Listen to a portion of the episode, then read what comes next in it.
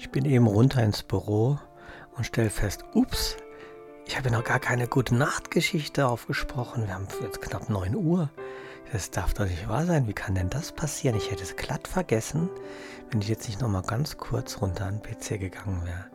Ich weiß nicht, wie das passiert. Wahrscheinlich habe ich den ganzen Tag, ich hatte mir schon Gedanken gemacht heute Morgen und dann habe ich das vielleicht so abgehakt. Ich habe den ganzen Tag noch an den Meditationen, an anderen Meditationen gearbeitet, was ich da so auf meiner Webseite machen möchte.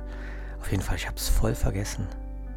Wie kann sowas passieren, dass ich die gute Nachtgeschichte vergesse? Meine Herren,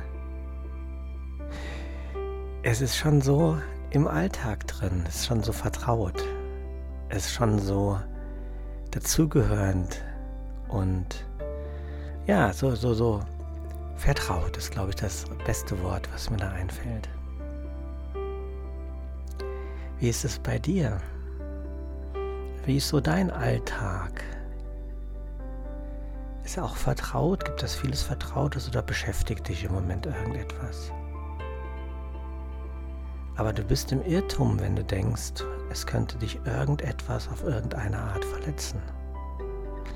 Denn du bist Gottes Sohn, dessen Selbst unversehrt im Geiste Gottes ruht.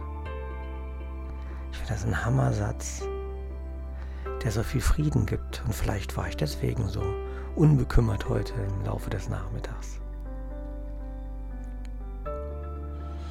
Lass den Satz wirken und sage ihn nochmal mit mir zusammen. Ich bin Gottes Sohn, dessen Selbst unversehrt im Geiste Gottes ruht. Und Ruhe mit dieser Ruhe und mit diesem Frieden. Und ich wünsche dir eine wundervolle und friedvolle gute Nacht.